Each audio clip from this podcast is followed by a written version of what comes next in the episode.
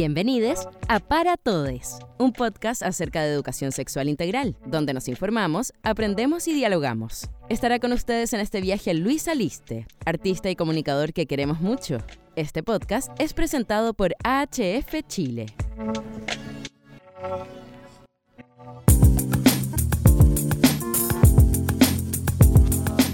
Hola, hola, hola, bienvenidos. Lo primero que quiero decirles es que vayan inmediatamente a buscar un té, un café, una agüita y por supuesto un cuaderno y un lápiz para que tomen apuntes porque a partir de ahora vamos a compartir información muy valiosa. ¿Están preparados? Dos puntos al margen con rojo. La educación sexual es un derecho. Partimos este primer capítulo de la segunda temporada de Para Todes mencionando esta frase porque es algo fundamental de visibilizar, recordar y exigir. La sexualidad es parte de nuestra vida, crecimiento e identidad. Por tanto, incluirla dentro de los procesos de aprendizaje permite que contemos con más herramientas e información para tomar decisiones, establecer límites y conciencia respecto a nuestro cuerpo. En este capítulo vamos a realizar una revisión histórica desde 1924 hasta el 2021 acerca de educación sexual. ¿Qué se ha hecho? ¿En qué hemos avanzado o retrocedido? Todo lo que será mencionado a continuación se realizó a partir del libro e investigación de Leonardo Arenas, coordinador país de AHF Chile, llamado Aportes para una historia de la educación sexual en Chile.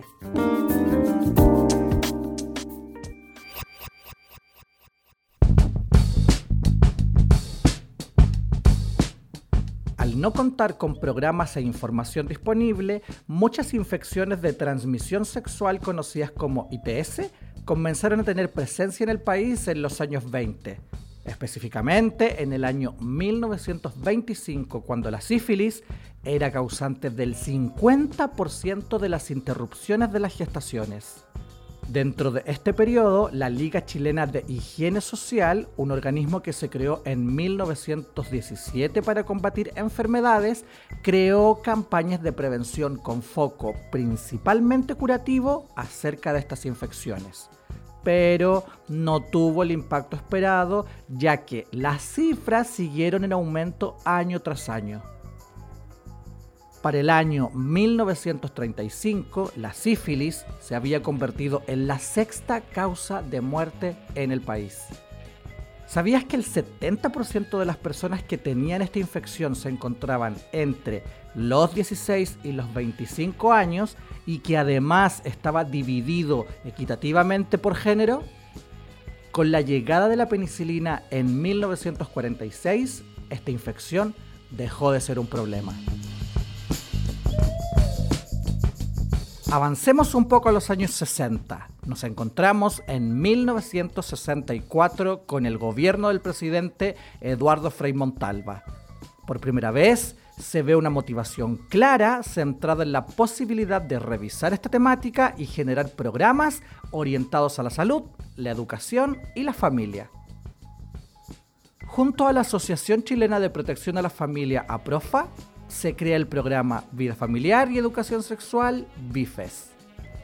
En el siguiente gobierno del presidente Salvador Allende se da continuidad al programa BIFES, pero este se ve por completo erradicado luego del golpe militar perpetuado. Desde el año 1973 hasta el año 1988 desaparecen todos los avances realizados en materia de educación sexual. Es hasta el retorno de la democracia cuando nuevamente existe el interés y el compromiso en esta materia desde un aspecto de salud y observación respecto a lo que había, lo que se eliminó y qué se puede reformular. Cuando por fin regresamos a la democracia, el gobierno del presidente Patricio Elwin realizó en el mismo año 1991 el Encuentro Nacional sobre Educación Sexual, con diversos participantes expertos y con experiencias en la materia. Todo esto culmina en un documento que revisa los puntos históricos y claves para entender el estado de la educación sexual del país, desde una perspectiva legislativa y por supuesto del Ejecutivo. Ante esto, nota que las principales problemáticas son el embarazo adolescente y las infecciones de transmisión sexual. Nada de esto resulta extraño, ya que, como veíamos hace un momento, nunca se implementó una política de salud y educativa frente a la prevención. Por otra parte, se reconoce el vacío en el currículo escolar y un amplio protagonismo de una política del silencio y del temor para abordar sexualidad en los colegios del país, sobre todo en el periodo de la dictadura. Además se reconoce la presencia de un lenguaje sexista para referirse a las temáticas que componen los contenidos revisados. En el año 1993 se presenta el documento Política de Educación en Sexualidad para el Mejoramiento de la Calidad de la Educación. Este documento se presentó por el en ese entonces ministro de Educación, Ricardo Lagos. En este documento se reconoce el estado actual de la educación sexual a nivel país, sus falencias y lo que debe ser trabajado. Además, se identifican los fundamentos de acción del Estado y también se identifica que hasta ese momento la sexualidad en términos de formación y educación es un tema que está dentro del control familiar y religioso. En el año 1995, ya en el gobierno de Eduardo Frei Ruiz Tagle, surgen las jornadas de conversación sobre afectividad y sexualidad conocidas como JOCAS. Esto es un primer acercamiento concreto a un proceso metodológico y pedagógico. Los principales resultados se dieron a conocer en el año 96, donde se efectuaron 40 JOCAS en diferentes partes del país. Luego, en el año 97, 200 escuelas participaron de estas jornadas de conversación y posteriormente, en el año 2000, ascienden a 600. Es muy interesante cómo desde el gobierno de Elwin se ve un primer paso institucional político legislativo y posteriormente en el de Frei Ruiz Tagle se ve un avance metodológico piloto a través de la capacitación de docentes y la integración de las escuelas de manera progresiva. Estás escuchando Para Todes, un podcast presentado por AHF Chile.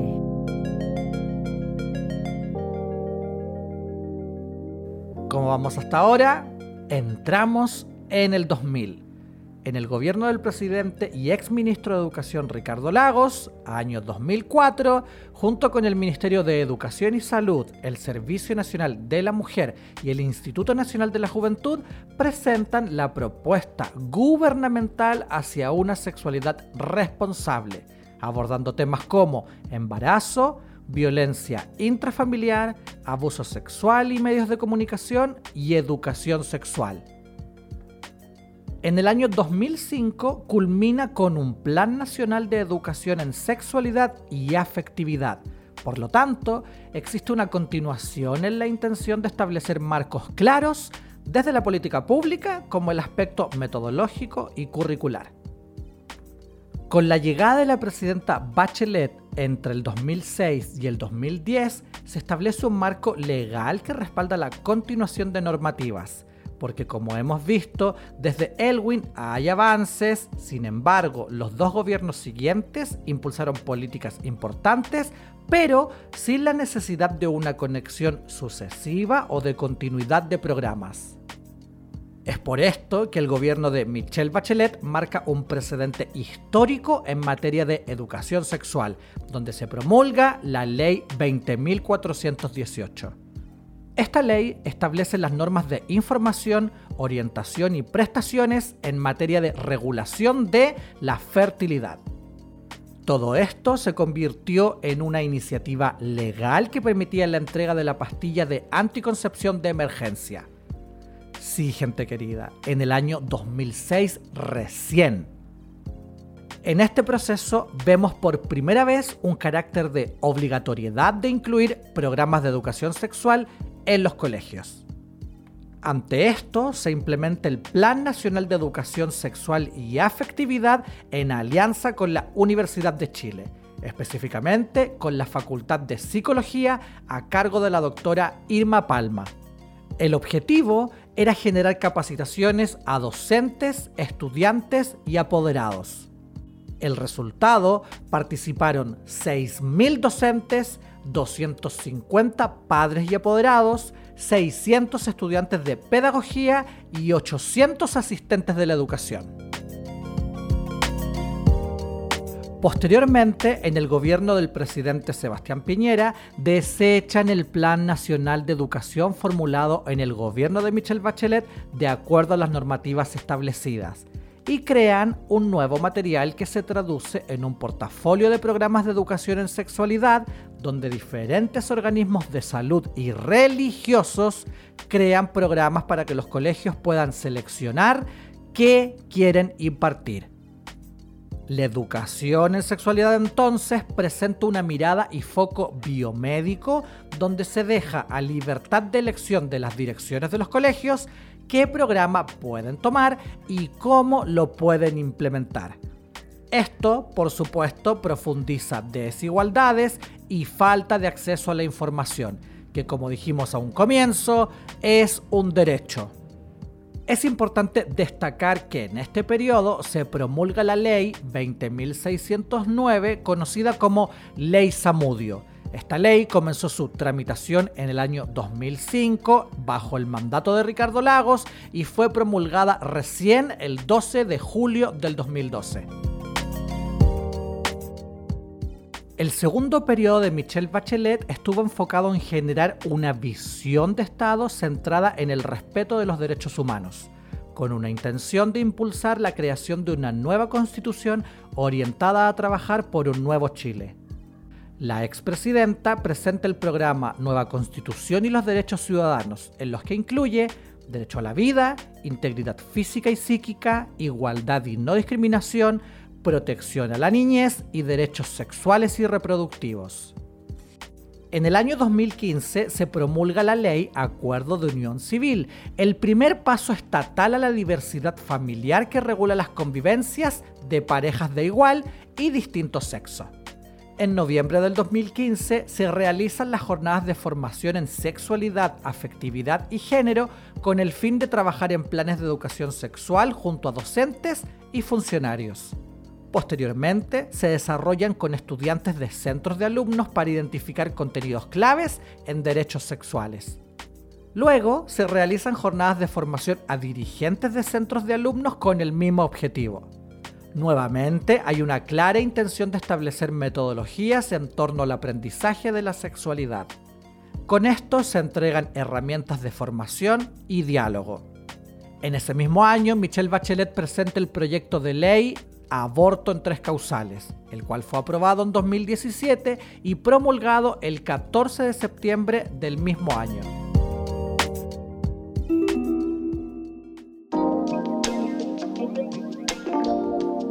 Y bueno, ya hemos revisado los puntos claves de la educación sexual en nuestro país a través de un recorrido histórico desde el año 1925 y en donde hemos visto que el rol del Estado es crucial en la materia, tanto para los avances como para los retrocesos y para conversar acerca del último periodo, específicamente del segundo gobierno de Sebastián Piñera y el inicio de la construcción de la nueva constitución para Chile, vamos a conversar con el constituyente Gaspar Domínguez, quien es doctor y especialista en esta materia para explorar el presente y lo que esperamos del futuro. Hola Gaspar, ¿cómo estás? Buenos días Luis, aquí estamos muy emocionados en realidad porque están pasando muchas cosas en nuestro país en este momento coyuntural y tenemos una posibilidad real de instalar cambios que duren mucho tiempo. Es verdad. Oye, quiero darte las gracias por estar aquí con nosotros en Para Todes.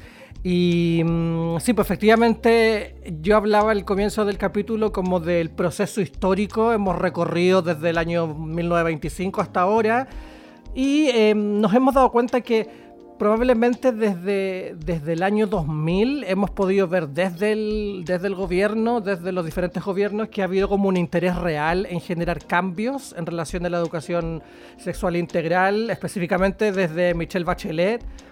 Y mm, de una u otra manera eh, se vuelve como un, un trabajo metodológico y de formación Entonces me gustaría saber primero cuál es tu opinión respecto a eso, si consideras que, es real, que hay un interés real por parte de los políticos o que, que, en verdad es aprovechamiento, si es que es mínimo, si es que avanzamos un montón. ¿Cuál es tu percepción, Gaspar? Mi percepción en general, Luis, es que vamos avanzando, pero lento. Yo me mm. acuerdo, cuando yo era chico, a finales de los 90, que en Chile todavía, por ejemplo, había una diferencia entre ser hijo natural o hijo legítimo. Entonces, hoy día uno como que mira para atrás y parece una cuestión prehistórica. O cerca de los 2000, eh, avanzando en esta materia, se, se, prohibió que pudieran echar a las chicas de los liceos cuando se embarazaban. Mm. Entonces, uno ve que son cosas que son tan recientes. Entonces, bueno, respecto a eso, claro, vamos avanzando, pero pareciera ser que los avances del 2000 en adelante han sido muy discretos tuvimos una pelea que duró muchos años para poder implementar la anticoncepción de emergencia.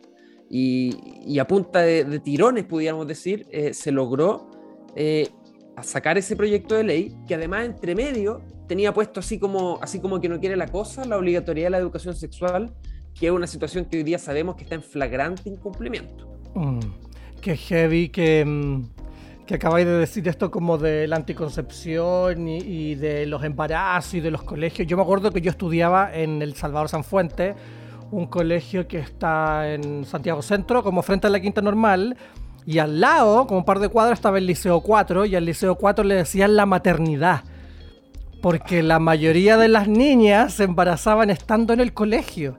Y ese es un ejemplo súper claro como de la falta de educación sexual en términos, no sé, de la fertilidad, por ejemplo.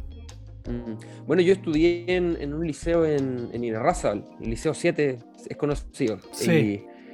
Y resulta que yo en toda la enseñanza media nunca, nunca, pero digo así literal, ¿eh? una forma de decir, nunca me mostraron ni me hablaron, por ejemplo, de un condón o de un anticonceptivo o nada. Nunca. Y, no es que lo hubieran dicho, yo no, hubiera, no me hubiera dado cuenta. Si yo, yo, yo, estaba siempre atento a lo, que, a lo que contaban, incluso alguna vez yo lo pedí. Mm. Una vez me acuerdo, había un ramo antes que se llamaba tecnología, no sé si ahora existiera. Y uno tenía que ser Debe ser como, como un técnico manual antiguo. Claro, una cuestión así. y, yo hice un. Oye, ni tan antiguo, ¿eh?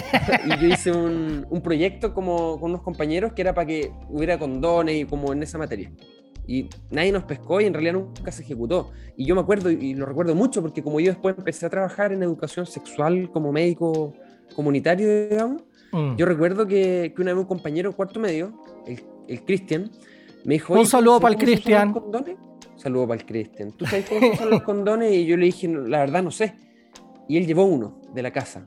Y en clase, éramos, nos sentábamos atrás, éramos medio desordenados, lo abrió me dijo, mira, se usa así, se pone así, tienes que taparle la puntita. Y me regaló uno cerrado y me dijo, llega a tu casa y mastúrbate, para que conozcáis la sensación. Y yo hice la tarea, tal cual. Y fue la primera vez que tuve un condón, que aprendí a usarlo, y fue porque me enseñó un compañero de clase. Entonces, esto es muy importante en esta materia, que está estudiado, que cuando la educación sexual no es suficiente o no es en el momento adecuado, los jóvenes y adolescentes terminan aprendiendo igual estos contenidos, pero de, una, de, fuentes menos confiables. Y es por eso que es tan importante tomar esto como el rol del Estado de al menos garantizar cierto piso mínimo de conocimiento en materia de educación sexual integral para que las personas puedan desarrollarse mejor y tener acceso a fuentes confiables de información. Claro. Bueno, tú dijiste hace un rato como que estábamos en un minuto mm, importantísimo, crucial. Se presentó mm, la diputada Camila Roja este proyecto de educación sexual integral ¿Y mm, cómo lo ves tú eso? Como lo que se genera alrededor, como cuando uno habla de educación sexual integral, la gente se imagina, no sé, cualquier cosa. Primero se imagina, claro. orgías, depravación, em, adoctrinamiento. Eh, e infecciones de transmisión sexual. Entonces, ¿cómo ves tú lo que se genera alrededor de este proyecto hoy día? Bueno, en, relación a ese proyecto, yo en su momento lo, lo estudié, lo leí, y la verdad es que en lo particular era un proyecto que me parecía bastante bueno, bastante adecuado, porque, mira, para contarte más o menos de qué se trataba el proyecto, primero establecía que era un derecho tener educación sexual para los niños, niñas y adolescentes. Lo ponían en, calidad de derecho, o sea... Claro, con rojo arriba. Claro, yo tengo derecho a esto, entonces se me tiene que dar. Em, específicamente se hablaba de niños, niñas y adolescentes y se establecía que en todos los establecimientos educacionales del Estado o reconocidos por el Estado, eso significa privados también, o sea, todo establecimiento educacional que el Estado considere que o reconoce que existe, desde párvulos hasta superior, debían tener educación sexual. Entonces, uno dice, bueno, wow, o sea, en, todo, desde los párvulos. Además, establecía este proyecto de ley que sí, em, que si el, algún, algún colegio privado, por ejemplo, a través de su sostenedor o, particular subvencionado, decía, no, en realidad yo no quiero estos proyectos de educación que ofrece el ministerio, ellos tenían que hacer una propuesta y el ministerio tenía que aprobarlo. O sea, tenía que pasar por el ministerio y que se enseñaran ciertos contenidos mínimos. Y ningún, y esto lo decía literal, ningún establecimiento puede abstenerse de entregar la educación sexual. Y si no se cumple, está sujeto a una evaluación y fiscalización de la superintendencia. Entonces, había como harta, digamos, preocupación de que se diera en todas partes efectivamente. Y para entregar herramientas a los profes, se establecía en este mismo proyecto que todas las universidades que formaran profesores debían incorporar en la malla que a los profesores les enseñaran educación sexual. Entonces, redondo. Sí, el problema es este un básico, como el, punto de partida. Porque hoy día sabemos que muchas veces los profesores dicen, oye, a mí me encantaría poder enseñar de esto, pero yo no sé, no tengo las competencias. Claro. Entonces, ¿cuál fue ese fue el proyecto original, que después entró una comisión. Y en una comisión de parlamentarios lo recortaron, le pusieron aquí, lo sacaron allá, lo modificaron un poco, y a votarse al Pleno, después de un año de trabajo, al proyecto le habían cambiado algunas cosas. Primero, por ejemplo, le pusieron literal que eh, nunca la educación sexual podía ir en contra del derecho preferente de los padres de elegir la educación de sus hijos, que es un derecho que hoy día está garantizado en la educación, perdón, en la Constitución. Pero aquí lo ponían literal, así como, oye, ojo, ¿ah? que no se le olvide. Claro. ¿Por qué? Porque si un papá dice, oye, yo no quiero que le enseñen esto a mi hijo, al papá no se le enseña. Es un poco y ahí uno dice, bueno, ¿por qué se pone la educación sexual en este escenario tan especial? Porque si un papá dijera, yo no quiero que a mi hijo le enseñen por ningún motivo las fracciones, o qué sé yo, o que el descubrimiento de América, si tú quieres, o lo que fuera. Eh, nadie se imaginaría eso, pero esto parece ser una categoría distinta. También se, cuando se cambió este proyecto, se puso que cada sostenedor podía fijar los programas conforme a su propia propuesta educacional, para dejar abierta la puerta a que quizá... Em, no estuviera incluido no estuviera incluido o, incluido de una manera muy distinta, por ejemplo, colegios confesionarios de alguna índole religiosa. Claro. Y además se cambió que las universidades ya no debían incluirlo, sino que podrían incluirlo, si ellos quieren. Entonces se recortó, se sacó de aquí de todo un poco, se fue al pleno después de un año de trabajo, se votó y se rechazó. Y ahí quedó y ahí murió. Entonces este esfuerzo de, la diputada Camila Rojas, que yo creo que fue muy bueno, fue recortado en la comisión, fue modificado, después fue al pleno, se discutió, yo revisé la discusión completa varias veces, lo transcribí, y era impresionante ver el nivel del debate. O sea, tú escuchabas los diputados que votaron en contra, y en general era como... Que me imagino que son de... que me imagino que son, no sé, de derecha. Principalmente de derecha, sí. Y, y, tú veías el nivel de los argumentos y claro, son, son personas que, no, que nunca han puesto en Google efectos de educación sexual. Porque los efectos están estudiados. Claro. Y sabemos que los efectos son positivos y las respuestas que daban daban cuenta de que no tenían ninguna idea. O sea, se habló de ideología de género, de adoctrinamiento, como decías tú, del derecho preferente de los padres. Entonces, es una, es una locura, la verdad es una locura. ¿Qué pasará por la cabeza de esas personas? ¿Como a qué le tienen miedo? Es una buena pregunta, pero, pero escuchando el debate, le tienen miedo, yo creo, así mira, no era tan literal, pero yo creo que un poco lo que decía recién Luis, le tiene miedo como a que sus hijos lleguen de niños chicos, así, niñas y niños chicos, en el colegio les muestren imágenes de sexo explícito, como que van a poner el, X vídeos en la sala, ¿cachai? Y esa va a ser la clase de educación sexual. Yo creo que un poco de esa caricatura. Que en realidad no es así. Como que si uno se pone a ver los contenidos, los contenidos están sumamente, no sé, ordenados de acuerdo a la etapa del niño, la edad, ¿cachai? Están cosas como enfocadas en reconocimiento del cuerpo, ¿cachai? En, en cómo expongo mi cuerpo, como que, no sé, el afecto, el cariño, lo que significa un abrazo, quién te puede dar un abrazo, en qué circunstancias, como que hay un montón de elementos que van más allá como del el sexo como placero o reproductivo. Coito, claro, que tiene que ver con una comprensión limitada de lo que es el sexo y la sexualidad.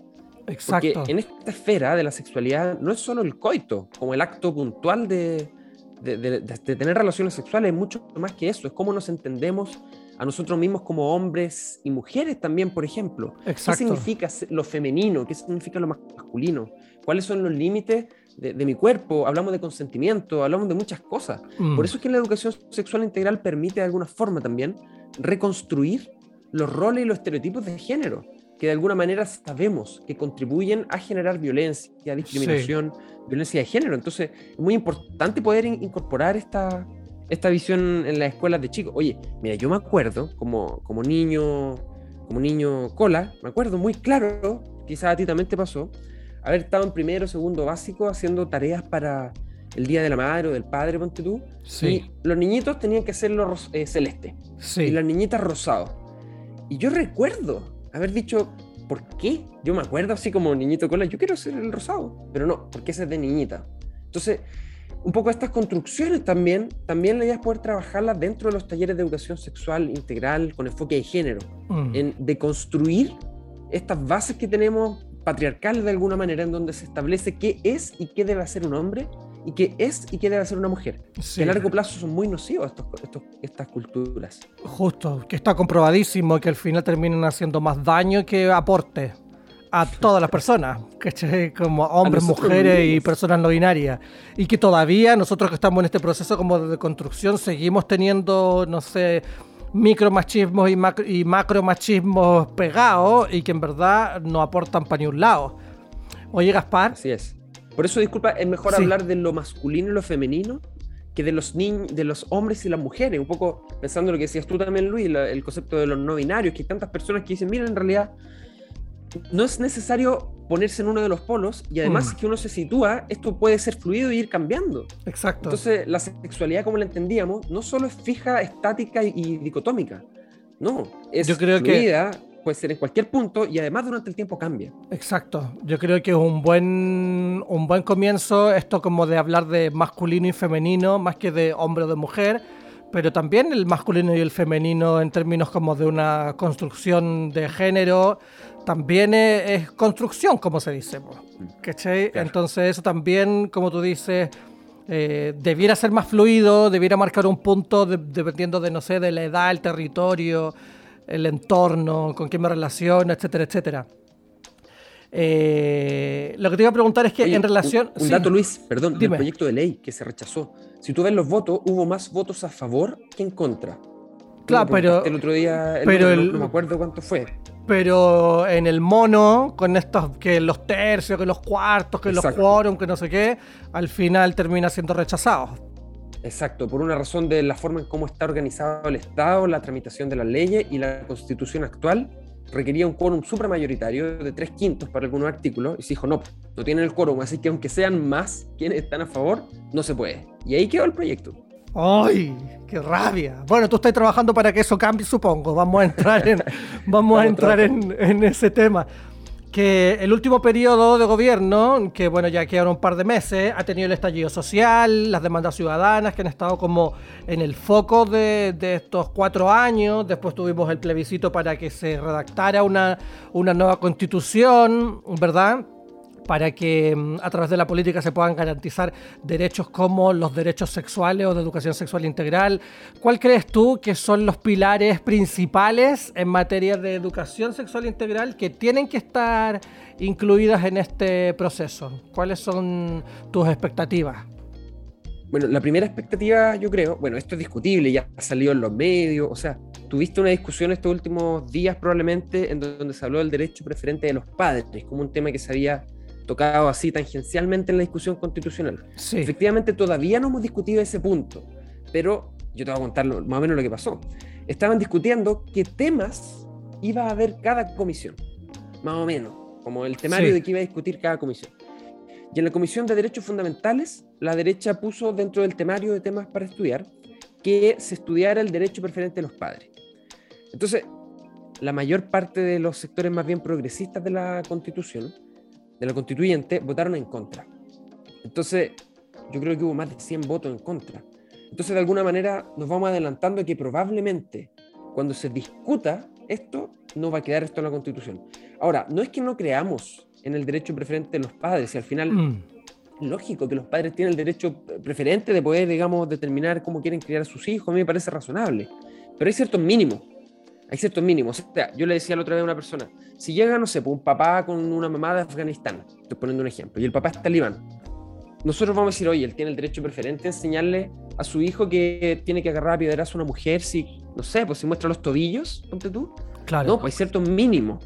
Entonces empiezan a aparecer otros conceptos muy importantes de considerar en la discusión, como por ejemplo eh, la autonomía progresiva o el bien superior del, del niño. O sea, Mm. hay cosas que tenemos que hacer porque es un derecho del niño o la niña tener acceso a esta información para poder desarrollarse como, como individuo. Entonces, probablemente, aunque el derecho preferente de los padres lo reconocemos, está escrito en la Declaración Interna- Interamericana de Derechos Humanos, no es necesario dejarlo explícitamente en la Constitución, a mi parecer, porque esto se ha utilizado primero para contraponerse o ponerse en contra de cada uno de los proyectos de educación sexual que se ha intentado discutir. Mm. Se trató de utilizar, Luis, imagínate, se trató de utilizar cuando, como te decía al principio, en lo- cerca de los 2000, se definió que la muj- las chicas embarazadas podían seguir yendo al colegio en una ley que no las podían echar. Ahí se dijo, oye, ¿y el derecho preferente de los padres? Y eso lo ocupó la derecha para votar en contra de este proyecto que hoy día parece pero medieval. No, si estos gallos, estos gallos, perdóname que te diga así, pero estos gallos tienen del, del gallo que le pidan. Yo creo que eso es un primero un avance, que no quede explícito, porque el derecho preferente es algo a mi gusto que está implícito, o sea, de momento que Claro. los chicos crecen en tu casa, ya hay cierta posibilidad de poder, eh, digamos, eh, moldear de alguna manera la educación. Entonces, no es necesario que esté explícito. Segundo, garantizar explícitamente el derecho de acceder a una educación sexual integral y con enfoque de género Mm. establecerlo como un derecho de rango constitucional. Es decir, que todas las leyes, que todas las instituciones del Estado, que todo el ordenamiento jurídico deba estar bajo esto y deba reconocerlo. Yo creo que eso es un gran avance. Y a largo plazo vamos a permitir que, por ejemplo, hoy día, aunque pongamos eh, artículos que tengan que ver contra la discriminación, a la larga, a largo plazo, la educación yo creo que nos va a permitir de alguna manera construir una sociedad mucho más amigable con las Mm. disidencias sexogenéricas, una sociedad en donde la discriminación efectivamente pueda disminuir cuando las personas seamos más educadas. Mm. Sabes que me, me pongo a pensar como que hay veces en que les conviene, ¿cachai? Decir que los padres son los responsables de la educación y hay otras veces que les conviene decir que las escuelas son las responsables de la educación. ¿Cachai? Como que siento que hay, eh, no sé, contradicciones al respecto. Ahora, por otro lado, si empezamos a ver nuestra historia y le vamos a dar solo la responsabilidad a los papás de poder entregar las herramientas, ¿qué herramientas tienen los papás? ¿Cachai? Es como yo pienso en mi mamá, ¿qué me podría haber enseñado mi mamá a mí, ¿cachai? En relación a la educación sexual.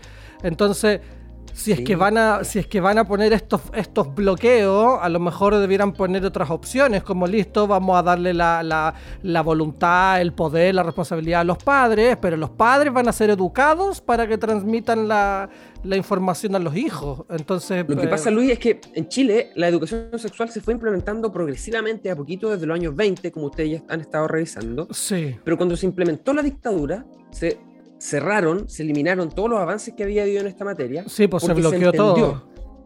Exacto, porque culturalmente se entendió que la educación sexual y todos estos temas de sexualidad eran parte de la vida privada, eran parte de la vida íntima, de la puerta hacia adentro.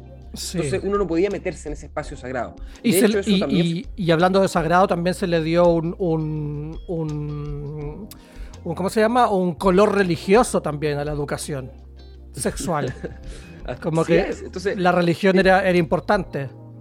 era importante y además, eh, como te digo, este es un tema de la familia, un tema interno, o sea, ¿qué se va a meter el Estado allí? Y por eso es que nuestra generación de nuestros padres, como decías tú, ¿qué te iba a enseñar tu mamá? Nunca jamás le hablaron de esto en ninguna parte, ni en los medios de comunicación, no había acceso a internet, menos en las escuelas, en los liceos. Entonces es una generación con muy, muy, muy poca educación sexual, con Mm. muy pocas herramientas para transmitirle a sus hijos, hijas. ¿Y cuál es la consecuencia? Que finalmente tenemos una generación que no sabe nada, criando niños que por consecuencia tampoco van a saber nada.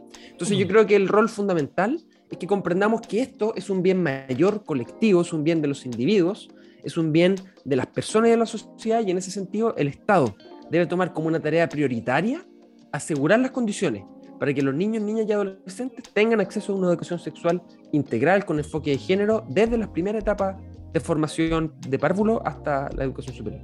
Un básico.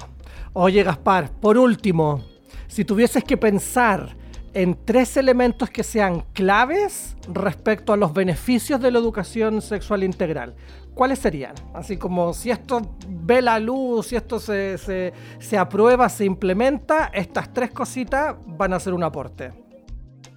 Bueno, va a pasar, ¿ah? No, es que sí, es que va a pasar. Confianza que va a pasar. Sí, ya, bueno. Cuando esto se implemente. Eso. Bueno, lo primero que, que, hay que saber es que la educación sexual, contrario a lo que se cree, no favorece que, la, que las personas adolescentes vivan una vida sexual desordenada y, sin límite y promiscua. No. O sea, lo primero es que de hecho la evidencia científica muestra que cuando los, eh, las y los niños y adolescentes tienen más acceso a educación, tienen una sexualidad, entre comillas, más responsable. Lo piensan más, se cuidan más en términos de anticoncepción, de enfermedad de transmisión sexual. Entonces yo creo que lo primero es decir que em, las personas en etapa de niñez y adolescencia se cuidan más se cuida, entendiendo el concepto también biomédico, cuidarse, ¿cierto? Como de anticoncepción y, entonces el, el, primer beneficio y como consecuencia de cuidarse hay menos transmisión de VIH, hay menos transmisión de otras enfermedades de transmisión sexual, mm. hay menos embarazo adolescente o no planificado, entonces mejora en términos generales la salud de las personas como consecuencia de esto. Yo creo que menos, menos, menos embarazo que podrían, embarazos no deseados que podrían terminar también en, en aborto, que también es un tema ahí que, se, que se está discutiendo hoy día con tantas eh, aristas, ¿no? Por eso algunos dicen educación sexual para no abortar y aborto para no morir, pensando en las consecuencias médicas de los abortos clandestinos. Exacto. Así es.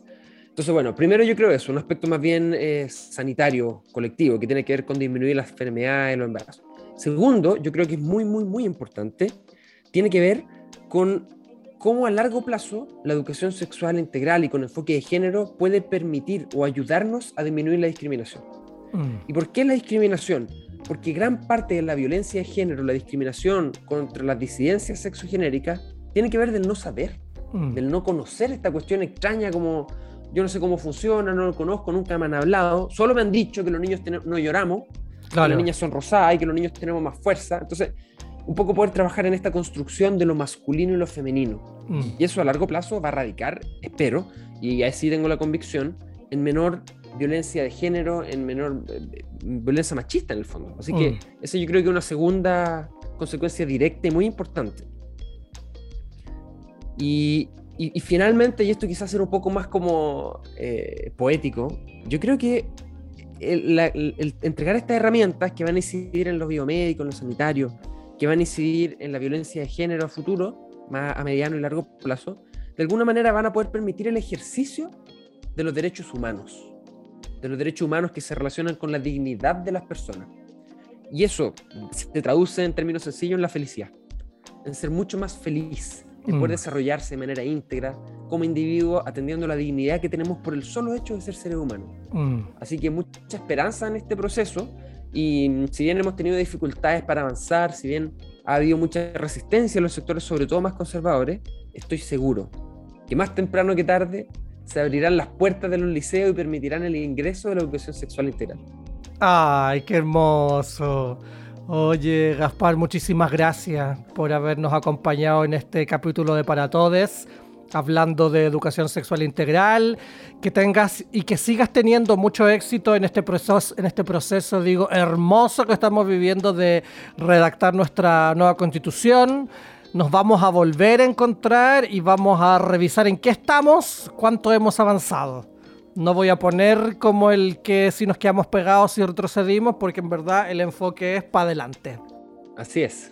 Un abrazo, Luis, que le vaya muy bien y bueno, estos temas son importantes, son interesantes y hay que educar. Porque todavía hay gente, incluso de nuestra edad, gente de, generaciones más recientes, de los 90, del 2000, que todavía les suena como que educación sexual es algo peligroso, que no se puede hablar privado. Mm. No, esto es un problema colectivo, un problema público y en consecuencia el Estado y la función pública debe resolverlo. Y eso requiere el trabajo de todas y todos. La sexualidad es la base de la existencia. tenemos que estar preparados en, en todos los aspectos que eso significa. Un abrazo grande y hasta la próxima. Gracias Gaspar, nos vemos, bye.